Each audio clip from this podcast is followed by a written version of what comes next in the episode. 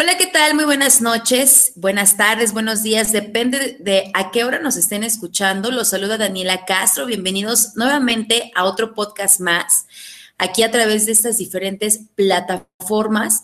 Y pues fíjense que el día de hoy vamos a platicar sobre un tema relacionado con estas situaciones que estamos viviendo, pues ya saben, ¿no? En lo de la pandemia, en lo del COVID-19 y pues muchos de nosotros que somos docente estamos atravesando por muchas situaciones. Una de ellas pues es dar esto de las clases en línea, este nuevo reto que se implementó para muchos maestros que obviamente ya tiene años, ya tiene tiempo, pero para muchos fue algo nuevo porque pues fue una modificación totalmente en el sistema educativo de nuestro país. Pero ante eso pues obviamente estas grandes plataformas de Internet, la tecnología, nos ayudó y nos aportó bastante para que pues pudiéramos continuar desde nuestra casa trabajando. Y es por eso que el día de hoy tenemos como invitado a, a un compañero, él es ingeniero, en sistemas y nos va a compartir su experiencia tanto como docente y sobre todo, pues en esta parte como tecnológica, de innovación y pues estarnos actualizando constantemente. Él es David Cárdenas. Hola David, buenas noches, bienvenido a 28 minutos. Hola, ¿qué tal Daniela? Buenas noches, un gusto acompañarte el día de hoy. Pues nada, agradeciéndote el espacio que, que me permites compartir contigo y pues obviamente con quienes nos escuchan. Un gusto saludarte. Muchas gracias, David. Y bueno, pues como lo mencioné hace unos momentos, eh, estamos pasando por un reto, por un proceso en donde pues todos y todas los docentes y sobre todo los alumnos, padres de familia, estamos atravesando pues este cambio en nuestro sistema educativo, ¿no? Y pues, ¿qué tal te ha ido con las clases en línea, David? ¿Ya es algo que tú ya tenías o que realmente también fue algo nuevo? Pues creo que como todos es algo totalmente nuevo, ¿no? Eh, obviamente nadie estaba preparado para este ámbito eh, virtual que se vino de la noche a la mañana, de un día para otro. Y a pesar de que somos especialistas, incluyéndome en esta parte eh, pues de la tecnología, siempre hay, hay un pequeño lado que es el que, el que nos agarra, ¿no? No estando preparados para ello. Entonces, siento que me ha ido bien a lo largo de todo este, este periodo. Eh, la verdad es que como todos nos, pues, nos, vamos adaptando poco a poco, pero como te decía, pues sin embargo, a pesar de ser profesionales o de estar inmiscuidos en la parte de la tecnología, pues nunca estamos totalmente preparados. Creo que eso nos pasó, nos pasó a todos. Con base hemos ido pues avanzando a lo largo de todo este periodo de, de pandemia, pues hemos tenido la oportunidad obviamente de de una, de una mejor forma. Personalmente, pues ya venía manejando, eh, no me dejarás mentir, porque tú eres una, una profesional también en este ámbito de la educación y ambos veníamos compartiendo pues el uso de diferentes plataformas digitales para el trabajo del día a día. Quizás eso nos ayudó un poco porque ya traíamos un conocimiento previo en el uso pues de la tecnología para la impartición de clases, ¿no? Como te decía, obviamente pues ya el hecho de estar detrás de una pantalla y no directamente frente al salón, pues nos vino a, afectar un poco en la cuestión de, del estar preparados, pero yo siento que sí, eh, personalmente me ha resultado mucho más sencillo adaptarme en comparación con aquellos docentes que ni siquiera manejaban una plataforma virtual antes de que todo esto ocurriera. Así es, David, totalmente de acuerdo. Y así es, yo creo que fue un beneficio y fue más bien una ventaja para muchos profesores como nosotros que ya estaban utilizando eh, este tipo de plataformas, pero aún así, ¿no? O sea, de repente cambiar, ya no estar de manera presencial, pues fue todo un reto y sobre todo fue un cambio brusco, porque pues no era algo que teníamos planeado, fue eh, un puente de en marzo y de repente ya, ¿no? Ya estábamos todos en nuestra casa, no podíamos salir y a partir de ese día todos trabajando de nuestra casa. Y bueno, David, eh, ¿Tú consideras o tú opinas, cuál es tu opinión respecto a que desafortunadamente no todos los alumnos y alumnas en el país cuentan con la tecnología? ¿Crees que es algo que ya se tiene que modificar o es algo que ya desde mucho antes tenía que haberse modificado de que el Internet hubiera más accesibilidad en, en diferentes zonas? De que una computadora es algo básico. ¿Qué opinas respecto a esto?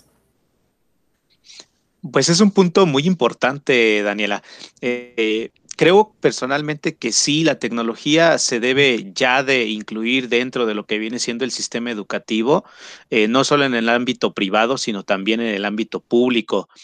Eh, es muy importante que sí, en efecto, eh, pues ya contemplemos el hecho de que nuestros estudiantes deben tener a la mano el acceso a dispositivos que les permitan, pues, contemplar mucha mayor información y obviamente trabajar de una manera mucho más ágil. Ahora, en base a la pregunta que me haces con respecto a de si ya era desde antes necesario, yo considero que que sí, desde antes ya era necesario el incluir la tecnología como una parte importante de lo que viene siendo la educación en nuestro país. Eh, esto es en general precisamente porque eh, ¿Cuántos de nosotros no hemos manejado ya un dispositivo electrónico desde nuestra adolescencia o desde nuestra estancia en la universidad? Te estoy hablando alrededor de unos 10 eh, años, hablándote personalmente.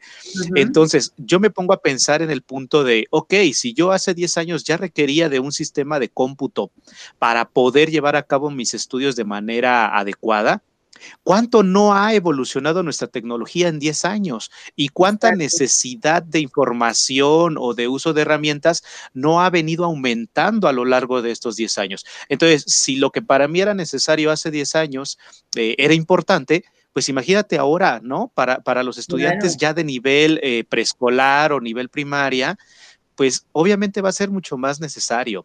Entonces, yo considero que sí, en efecto, eh, la, parte de, padres de familia, la parte de los mismos estudiantes, la parte de gobiernos eh, locales, eh, estatales y, obviamente el gobierno federal, pues sí tiene que echar un vistazo a la parte de las necesidades que, deben de cubrirse en cuanto al uso de tecnologías. Eh, si nos comparamos con otros países de nuestro continente, del continente americano, como lo es hacia el norte con Estados Unidos, o eh, si nos comparamos con la parte europea, pues obviamente estamos ya muy retrasados en el ámbito de la implementación de la tecnología en el aula.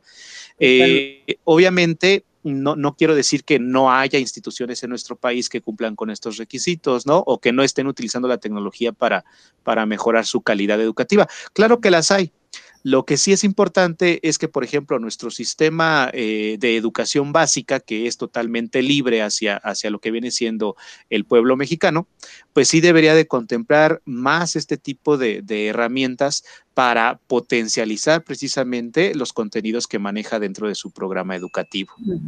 Totalmente. Y pues desafortunadamente es una situación que tuvo que llegar así, ¿no? O sea, como, se puede decir como de trancazo, ¿no? De que, oigan, despierten, se están durmiendo, porque realmente la tecnología tiene que ir de la mano.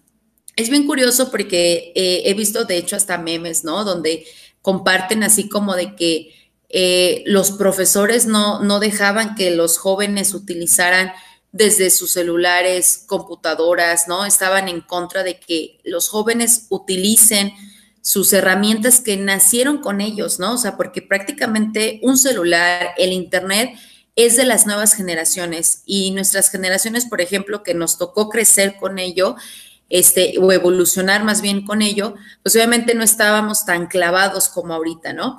A mí me gustaría saber, eh, David, tú eres, tú eras, porque pues obviamente ahorita ya tenemos que trabajar, ¿no? Pero tú eres de los profesores hace, no sé, dos años o antes de la pandemia, de los que les molestaba que utilizaran la tecnología, por ejemplo, no sé, el celular o algún tipo de recomendación de videos, de algo en, las aulas? Fíjate que más bien no era que me molestara, realmente no. El punto era que hace dos, tres años, eh, pues más bien era un requisito de las instituciones educativas el no utilizar este tipo de, dispositivos. Eh, si yendo directamente a la respuesta es un no, no me molestaba, pero si nos topábamos, o bueno, yo personalmente me topaba con la parte de reglas muy estrictas en los centros educativos. Yo me he desempeñado principalmente en sistemas educativos privados y eh, sí me topaba con la regla de no tienes permitido como docente el que los estudiantes utilicen eh, un celular, por ejemplo, ¿no? Dentro de tu salón de clases. Y entonces era era algo que estaba muy controlado. Ahora, eso obviamente pues dejaba de lado tu opinión o tu opción como docente de utilizar tales dispositivos. Sobre todo porque, eh, por ejemplo, eh, hablándote del inicio de mi experiencia docente, en el centro educativo en el que me desempeñé al inicio, eh, sí me pedían estrictamente que se revisara, que los estudiantes no llevaran a la escuela un dispositivo móvil como, como lo viene siendo un celular. Entonces, en ese entonces era así de, no puedes ir a la escuela con un celular. ¿Me explico? Entonces ya no, ya ni siquiera a mí me daba la pauta para decir, saquen sus celulares y vamos a realizar una actividad con el celular. Era ya prácticamente imposible porque desde antes se restringía el uso del mismo. Eh, la otra parte que con la que sí nunca estuve peleado y creo que es algo que muchos eh, pues utilizamos como un recurso desde hace varios años, pues es el uso de contenido, ¿no? Como lo vienen siendo eh, videos, audios, imágenes, las presentaciones, ¿no? Las clásicas presentaciones, los documentos digitales, el uso del correo electrónico, etcétera, etcétera. Todo ello, pues obviamente sí lo, lo he venido poniendo en práctica desde mis inicios en la docencia y pues considero que también muchos colegas lo hacen. Es un gran recurso, es una gran medida que nos permite pues trabajar de una forma mucho más ágil y sobre todo que nos permite llevar a cabo actividades eh, variadas que van más allá pues del lápiz y el papel, ¿no? O del uso del pizarrón y que pues eso, eso trae consigo pues eh, mejores experiencias para los alumnos.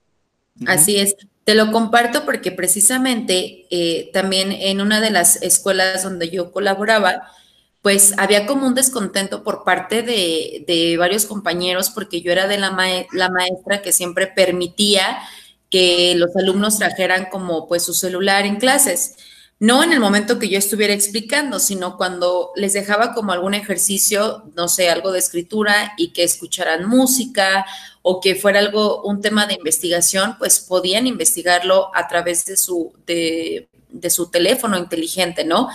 Y me acuerdo mucho, ¿no? Que vea como ese descontento porque decía que cómo era posible y estaban tan enojados y yo decía, ¿no? Yo recalcaba, es que soy una maestra de comunicación y aparte es la generación de los jóvenes, ¿no? Ellos tienen que saber, porque también yo creo que el que no les estemos enseñando que la tecnología, un smartphone, este, todo lo que nos ha llegado en estos 10 años, tiene que ser utilizada a nuestro favor. Y fue ahorita cuando apenas nos dimos cuenta que realmente tenía que ser así. Y lo digo porque también muchos papás le están batallando bastante, David, con lo que es las clases en línea, porque nos, desconocían el poder que tenía utilizar un correo electrónico, este, hasta el WhatsApp, ¿no? O sea, todo ese tipo de, de, medios, de canales de comunicación que hasta ahorita nos están como aportando, no sabían que se, estaba, que se podía utilizar a nuestro favor. ¿Qué opinas sobre esto, David? Sí, es un punto muy relevante. Eh, fíjate que en efecto yo también me he dado cuenta de ese problema y es eh, pues un tanto, inclusive podríamos llamarle, eh, no sé si lamentable o preocupante o ambos. Ajá, te explico por qué. Porque en efecto, ¿cuántos de nosotros no tenemos o no hemos tenido un teléfono inteligente, un smartphone, desde hace ya varios años? ¿No? Yo le calculo que, pues al menos como ya bien mencionamos, puede haber algunos que tienen un smartphone desde hace unos 5 o casi 10 años, ¿no? Entre 5 y 10 años. Pero lo preocupante o lo lamentable es que la mayoría de la población ha utilizado sus smartphones eh, pues para lo que vienen siendo tres cosas principales. Una de ellas pues son las llamadas telefónicas porque es algo que no podemos dejar de lado los mensajes que tampoco podemos dejar de lado, ya sea mensajes de texto a través de la aplicación base del smartphone o a través, como lo mencionas, de, de, herramientas como lo vienen siendo WhatsApp o Messenger de Facebook, etcétera. Esa es la segunda. Y el tercer punto para el que más lo han utilizado las personas, pues es precisamente para el manejo y chequeo de redes sociales, es decir, la publicación de nuestras fotos, la visualización de videos, eh, la visualización de imágenes, etcétera, etcétera, ¿no? Pero ahí es donde entra este punto que te comento, no sé si llamar preocupante o lamentable, ¿no? La mayoría lo utiliza para esas tres cosas. Lamentablemente o preocupantemente, muy pocas personas utilizan su smartphone para ir más allá de esos tres procesos. ¿A qué me refiero con ir más allá? Desde el hecho de utilizar tu smartphone para buscarte una receta de unos chilaquiles que estás deseoso de probar, ¿no? ¿Cuántos lo han hecho en su celular? Desde la parte de meterte a ver un video tutorial en YouTube para aprender cómo cambiarle el aceite a tu coche, ¿no? Por ejemplo, en el caso de los hombres. O desde la parte de quizás meterte a tomar un curso en línea. ¿Me explico? Y como esas muchas actividades más. Si nos ponemos a preguntarle a la gente, quizás en este momento ya sean un poco más de personas quienes lo hacen. Pero si retrocedemos unos dos, tres años, nos vamos a topar con que eran muy pocas las personas que hacían eso. ¿A qué voy con el punto? El punto es que estamos teniendo tantos problemas con las clases en línea porque nos hemos limitado bastante en el uso de un smartphone o en el uso de una computadora nos hemos limitado a lo básico y el limitarnos a lo básico, pues obviamente nos está aislando de todo el provecho que le podemos sacar a la tecnología. Como te decía, ahora es más sencillo poder hacer ese tipo de cosas, que si quiero saber dónde venden algo, lo checo en Internet, que si quiero comprar algo, lo compro por Internet, que si quiero aprender a hacer algo, lo puedo revisar en Internet. Pero mientras nosotros no salgamos de la parte de solo checo mis redes sociales, solo llamo y solo envío mensajes, pues obviamente todo ese panorama de diferentes acciones que puedo llevar a cabo con mi, con mi teléfono inteligente, pues obviamente nunca va a llegar, ¿no? ¿Y a qué voy? Pues vuelvo al punto. Si soy un padre de familia que está acostumbrado solo a checar mi red social y estoy acostumbrado a realizar llamadas y enviar mensajes con mi smartphone, pero nunca me he dado la tarea de utilizarlo para otras cosas, pues entonces cuando llega el maestro y me dice, compárteme el trabajo a través de un correo, compárteme la actividad a través, por ejemplo, de, una herramienta como Google Drive, ¿no? O compárteme una herramienta a través de, de, Classroom, o conéctate a una videollamada a través de Meet o a través de Zoom o a través de varias otras herramientas.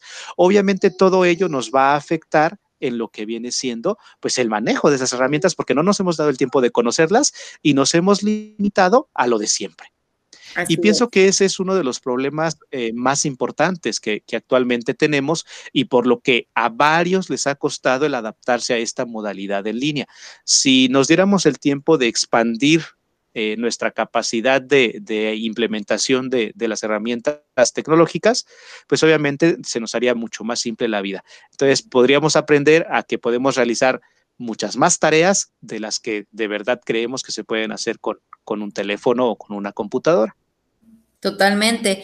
Y es que la responsabilidad en sí de este aprendizaje o de esta situación es prácticamente de todos, no solamente de una institución, no solamente de un sistema educativo, o sea, nos estamos dando cuenta de todos, ¿no? También la falta de participación, no solamente en, en el buen uso de nuestras redes sociales o de nuestros teléfonos inteligentes, sino también pues involucrarnos más en la parte eh, activa de la educación de nuestros hijos, ¿no? En la parte académica.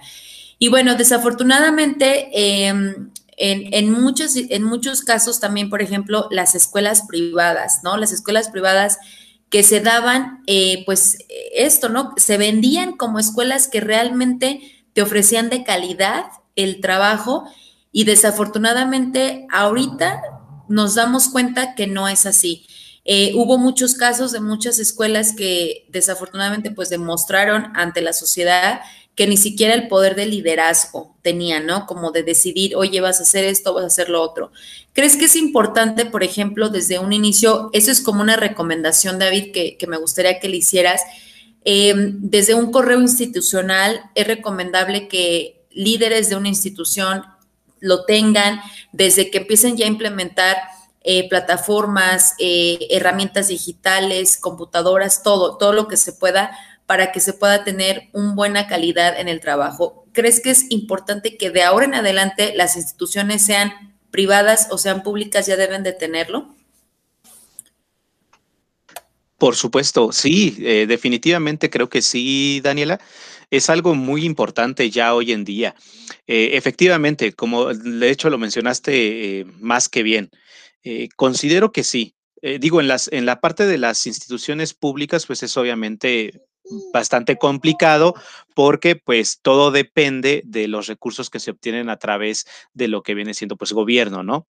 Pero en el caso de lo que vienen siendo las instituciones privadas que quizás tienen un poco más de posibilidades de adaptarse a la cuestión de, de pues herramientas que permitan un mejor nivel educativo, pues yo creo que sí es esencial.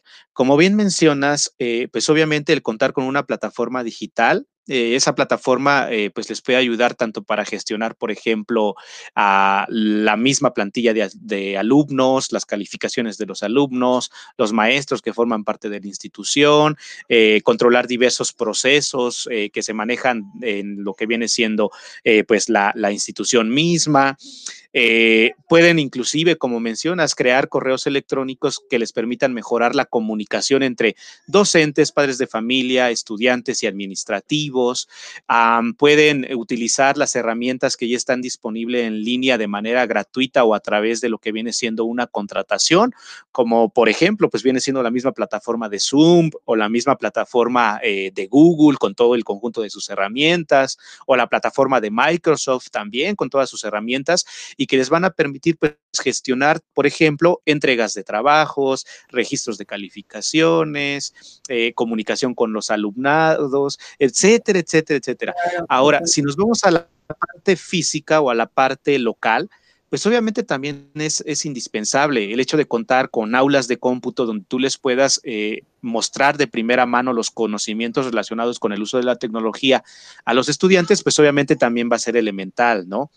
Eh, todas aquellas herramientas que sean posibles incorporar a la parte educativa, pues obviamente van a traer consigo beneficios. Eh, como bien lo mencionas, los chicos cada vez estamos más cerca de lo que viene siendo pues la parte del de, uso de la tecnología, o sea, ya, ya están naciendo con ese mecanismo, ¿no? Con, con ese chip implantado del uso de la tecnología. Y si entonces llegan a la escuela y en la escuela te topas precisamente con este tipo de herramientas a los que ellos ya están viniendo acostumbrados, pues obviamente su estancia y su desarrollo va a ser mucho más efectivo. Eh, creo que sí, ya es tiempo de que tanto instituciones privadas como instituciones públicas eh, contemplen la parte de incluir este tipo de herramientas en lo que viene siendo pues sus instalaciones y sus programas educativos. Claro, y además ahorita pues yo creo que hasta salió un poco más caro, ¿no? Porque muchas veces desconocemos estos, estos planes como de comunicación, consideramos que no son relevantes, pero hoy nos dimos cuenta, bueno, ya en estos casi nueve meses, nos dimos cuenta que realmente era valiosísimo que algún maestro ya tuviera un correo institucional. De hecho, hasta nos dimos cuenta que el teléfono celular, ¿no? O sea, el número de teléfono, porque pues ya ni eso tenemos privado, David. O sea, ya, ya es algo que es compartido desde padres de familia, alumnos, este, muchísimas personas, que era algo muy privado, ¿no? Y bueno, pues te agradezco muchísimo, David. Eh, nada más me gustaría para cerrar esta conversación que me encantó que nos compartieras, pues qué recomendaciones le puedes decir pues a los colegas, a los docentes que ahorita estamos en este punto de pues ya cerrando otro semestre, otro cuatrimestre, otros, otra parte del ciclo escolar de que iniciamos en este agosto. ¿Qué recomendación le puedes decir a todos estos aquellos maestros que pues están en su casa trabajando? Bien, pues yo creo que la recomendación importante para, para los colegas sería nunca dejen de aprender, ¿sí? Si no están familiarizados con la parte tecnológica, eh, híjole, hay que inmiscuirnos en ello, hay que aprenderlo. Si nuestra institución no está manejando una plataforma digital o no tenemos una cuenta institucional dentro de nuestra organización, eh, hay que adaptarnos a la, pues ahora sí que a las herramientas disponibles. Como bien mencionaba, hay muchas plataformas que ponen a nuestra disposición un sinfín de herramientas, pero toca la responsabilidad de aprenderlo. Eso es esencial. ¿Ok? Entonces, dentro de este panorama, pues obviamente contamos con herramientas, como ya bien mencionaba, herramientas de Google, herramientas de Microsoft, herramientas de varias eh, de las organizaciones tecnológicas, pues mm, de renombre, ¿no? En la cuestión del mercado. Ahora, eh, como mencionaba, la parte importante es aprenderlo podemos encontrar muchos cursos en línea, muchos videos tutoriales de cómo utilizar todas estas herramientas. Entonces, el tip yo creo que sería, el tip principal es ese. ¿Sí? No dejar de aprender y si, y si no nos hemos dado el tiempo de, de introducirnos en la parte de la tecnología, pues es el momento de hacerlo es el momento de conocer estas plataformas, de conocer estas herramientas. Otro punto u otro tip que les puedo dar es, eh, pues, relacionarnos mucho con el lenguaje y el uso que le dan los chicos a la tecnología. Ojo, y es muy importante, no quiero decir con ello pues que obviamente utilices la tecnología tal cual lo utilizan los chicos, sino que más bien utilices como ventaja ese uso que le dan los chicos para la enseñanza de tus temáticas. ¿A qué me refiero? A que si, por ejemplo, ya notaste que tus alumnos utilizan mucho una red social como lo viene siendo Facebook o Instagram o TikTok, que son, digamos, como las de más auge actualmente, pues que les saques provecho. ¿Cómo? Pues quizás dejándoles alguna actividad, eh, pienso ahorita, ¿no? ¿Sabes qué? Eh, soy un docente de historia y les voy a encargar como una actividad, pues el llevar a cabo eh, un video de TikTok donde no los sé, bailen aunque sea frente a uno de los monumentos históricos de la ciudad. Eh, que si soy, por ejemplo, eh, no sé, un docente de, matemática, pues entonces que realice alguna actividad grupal a través de, de, la plataforma de Facebook en la que realicen una encuesta, ¿no? Y entonces recopilen datos y con ello generen gráficos. ¿Vale? Es decir, aprovechar todo ese uso que le dan los chicos a estos medios digitales para implementarlos dentro de lo que viene siendo pues nuestras asignaturas. Créanme que eso también puede ser muy útil y les puede ayudar mucho a los chicos para relacionar su día a día con las temáticas que están viendo en las diferentes asignaturas. Entonces, lo sacamos no de su zona de confort, sino que más bien les introducimos en su zona de confort aquellos conocimientos que nosotros queremos que vayan aprendiendo, ¿vale? Entonces, ese también puede ser un tip importante. Y eh, pues por último, no desesperarse, ¿no? O sea, eh, esta parte de, de, las sesiones en línea, pues obviamente es difícil. Lo que les aconsejo como último punto es no desesperarse y buscar herramientas también en línea que les permitan ayudar a mejorar su eh, panorama pedagógico con respecto a la enseñanza educativa. ¿A qué me refiero? Estamos acostumbrados mucho a la parte de estar eh, pues frente al estudiante en un salón de clase. Entonces, pueden encontrar en línea diferentes opciones. Eh, hay inclusive por ahí algunos blogs donde te dan recomendaciones para que precisamente eh, pues te adaptes ahora a esta modalidad virtual y adaptes tus puntos pedagógicos o tu panorama pedagógico al ambiente virtual y puedas seguir contribuyendo de manera positiva al desarrollo de tus estudiantes. Entonces, creo que esos tres puntos son, son los más relevantes o los tres tips que yo podría darles eh, a lo que vienen siendo los, los colegas, ¿no? Entonces, eh, aprender más de la tecnología si es que no, no nos hemos dado el tiempo de hacerlo. Ajá. Eh, la parte de inmiscuirnos en, en los medios digitales o en, o en, el uso que le dan los alumnos a la tecnología y sacarle provecho a ese uso, como viene siendo el uso de los medios de las redes sociales. Y por último, pues obviamente eh, estudiar o buscar algunas estrategias en línea que nos permitan continuar con nuestra enseñanza pedagógica de manera efectiva. Totalmente, así es. Eh, híjole, pues cerraste con broche de porque de verdad todo lo que dices es totalmente cierto y sobre todo estos puntos tan importantes y relevantes para cada uno de nosotros como docentes y también como alumnos. De verdad, hasta estos consejos les sirve a los alumnos y alumnas que nos estén escuchando. David, pues te agradezco muchísimo tu tiempo. Eh, enhorabuena, que cierres muy bien este año y que esperemos que ya en enero, en el próximo parte del ciclo escolar, pues ahora sí ya lo podamos concluir, pero que regresemos mucho mejor de lo que ya estábamos. Bien, gracias Daniela. Igualmente, pues es un gusto estar contigo eh, pues en esta noche, que me des un espacio para compartir un poco de, de mi persona y pues nada más eh, agradecer también a quienes eh, nos han escuchado a través de, de, esta sesión y como cierre, pues simplemente eh, mi nombre es David Cárdenas, soy ingeniero en tecnologías de la información y comunicación, tengo experiencia docente y experiencia en la parte de gestión de proyectos y realización de proyectos de, de tecnologías de información.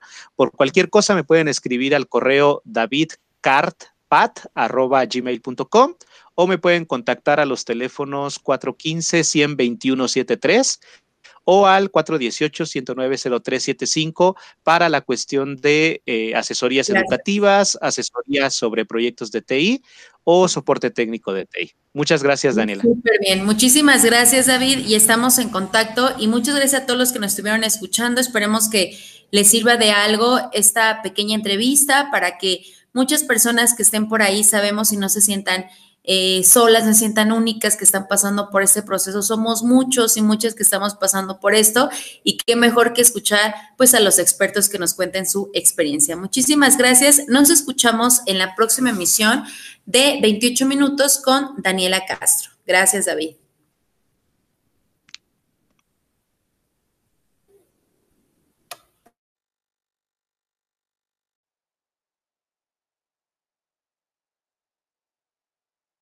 Creo que no debió salirse.